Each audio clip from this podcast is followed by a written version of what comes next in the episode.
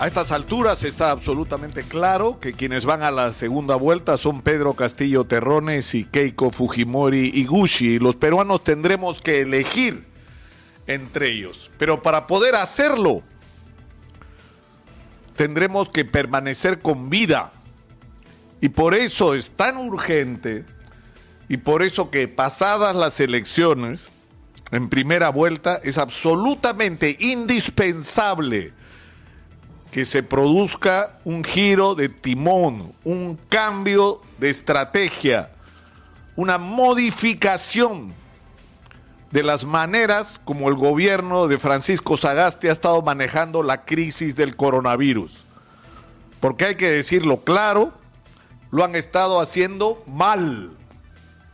Porque a estas alturas no tenemos las vacunas que deberíamos tener la gente se muere por falta de oxígeno y el primer nivel de atención que es indispensable en circunstancias como esta no está funcionando.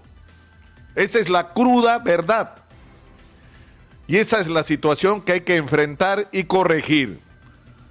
Por eso es indispensable que el gobierno, y en particular el presidente Francisco Sagasti, deje de escuchar a quienes aparentemente ha estado escuchando y que lo han mal aconsejado sobre qué medidas tomar. Y la primera que tiene, la primera corrección que tiene que hacer es la encargatura de la adquisición de vacunas. Quienes tienen a cargo la adquisición de vacunas no pueden con la tarea. Y esto no es una opinión, no es una visión subjetiva, esto es la realidad. Después de todos estos meses en que el mundo entero ha estado comprando vacunas, nosotros que somos los peores en el mundo en cantidad de muertos por millón de habitantes, es decir, somos los que nos ganamos el primer lugar en estar peores en el mundo en relación a nuestra población en, esa realidad somos también los peores en el proceso de adquisición de vacunas.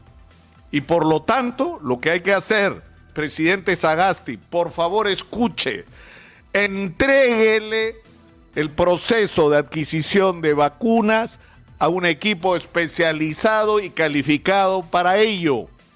¿Cree usted un comando para la adquisición de vacunas que debería estar construido sobre lo que se denominó el Comando Vacuna en el Perú, que son un grupo de científicos, de empresarios, de personas de buena voluntad, que tienen experiencia, que conocen de negociaciones internacionales, que conocen el mundo de la farmacéutica, que nos pueden ayudar a resolver esto en las mejores condiciones. Y que sean ellos los que nos digan qué cosa es lo que hay que hacer y que todos los funcionarios públicos, incluyendo y comenzando por el presidente de la República, sigan sus indicaciones.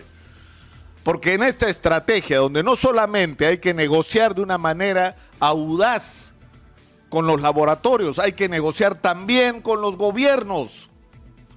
Hay que negociar con los gobiernos. Y en ese tema el presidente de la República tiene su principal tarea. Pero, está, pero hay que ser claros en esto la gente que tiene a cargo la negociación de la vacuna no funciona, no están calificados. Uno. Número dos, no puede ser que la gente se siga muriendo por falta de oxígeno, porque el oxígeno en el Perú sigue siendo un negocio. Resulta que las 13 personas que murieron en, salud, en el Hospital de Salud de Salara, porque no llegó el oxígeno, cuyo proveedor se supone que es la empresa Oximán. ¿Y, qué produce la empresa Oximán? O terceriza. O sea que en medio de la pandemia, los hospitales de, de salud están siendo adquiriendo oxígeno a terceros, no a los que lo producen directamente. Esa es una interrogante absolutamente legítima. No puede ser, esta situación no puede seguir porque además crea un contexto no solamente para la especulación, sino hay que decirlo para la corrupción. porque pese a que se ha dicho que no se necesita sino 93% de pureza del oxígeno para que funcione para lo que necesitamos, se siguen haciendo órdenes donde la condición es que tenga 99% de pureza. Es decir, que los que han hecho del oxígeno medicinal un negocio todos estos años sigan con él. La única solución en una circunstancia como esta, donde además tenemos miles de miles, cientos de miles de peruanos en sus casas recibiendo tratamiento desesperados por el oxígeno y que están siendo víctimas de la especulación, la única solución para este problema de abastecimiento es cumplir con la ley. La ley, presidente Sagasti, lo autoriza a usted a emitir un decreto basado en que estamos en una situación de emergencia, donde la ley, insisto, de salud le permite tomar el control de la producción y distribución de oxígeno medicinal en el Perú. Atrévase, presidente Sagasti, a tomar esa medida, que es lo que necesitamos. Y no estamos diciendo que se va a expropiar y que esto es socialista o comunista, esas son tonterías.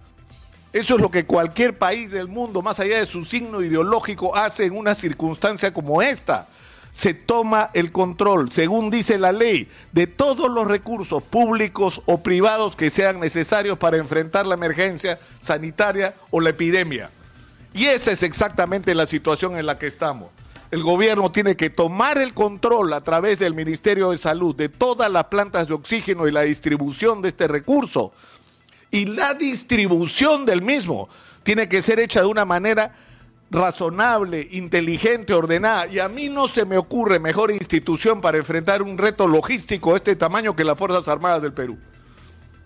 Probablemente haya otras opciones y tal vez mejores de las que yo estoy proponiendo, pero alguna solución hay que dar que nos garantice eficiencia, que nos garantice tener el control de todo el oxígeno que tenemos y ponerlo ahí donde tiene que estar. Y gratuitamente, sobre todo para la gente que no tiene recursos para pagarlo.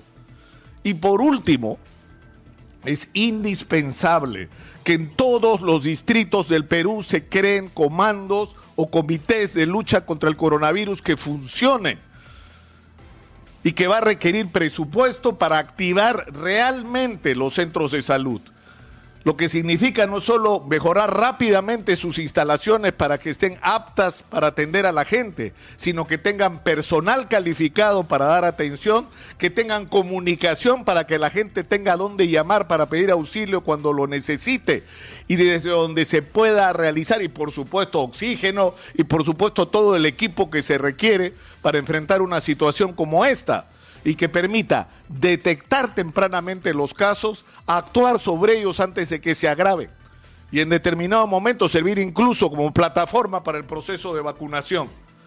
Las medidas no son tan complicadas, pero lo que requiere es decisión, coraje, porque va a haber gente a la que no le va a gustar que se tomen medidas de esta naturaleza, pero si no las tomamos, si el presidente Sagasti, porque finalmente la decisión está en sus manos, la decisión está en sus manos.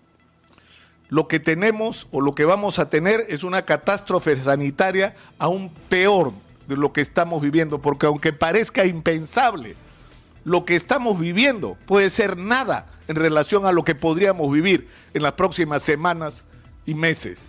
Es hora de un cambio de rumbo, presidente Francisco Sagasti. No damos más y está en sus manos hacer lo que es necesario hacer. Tome usted las decisiones.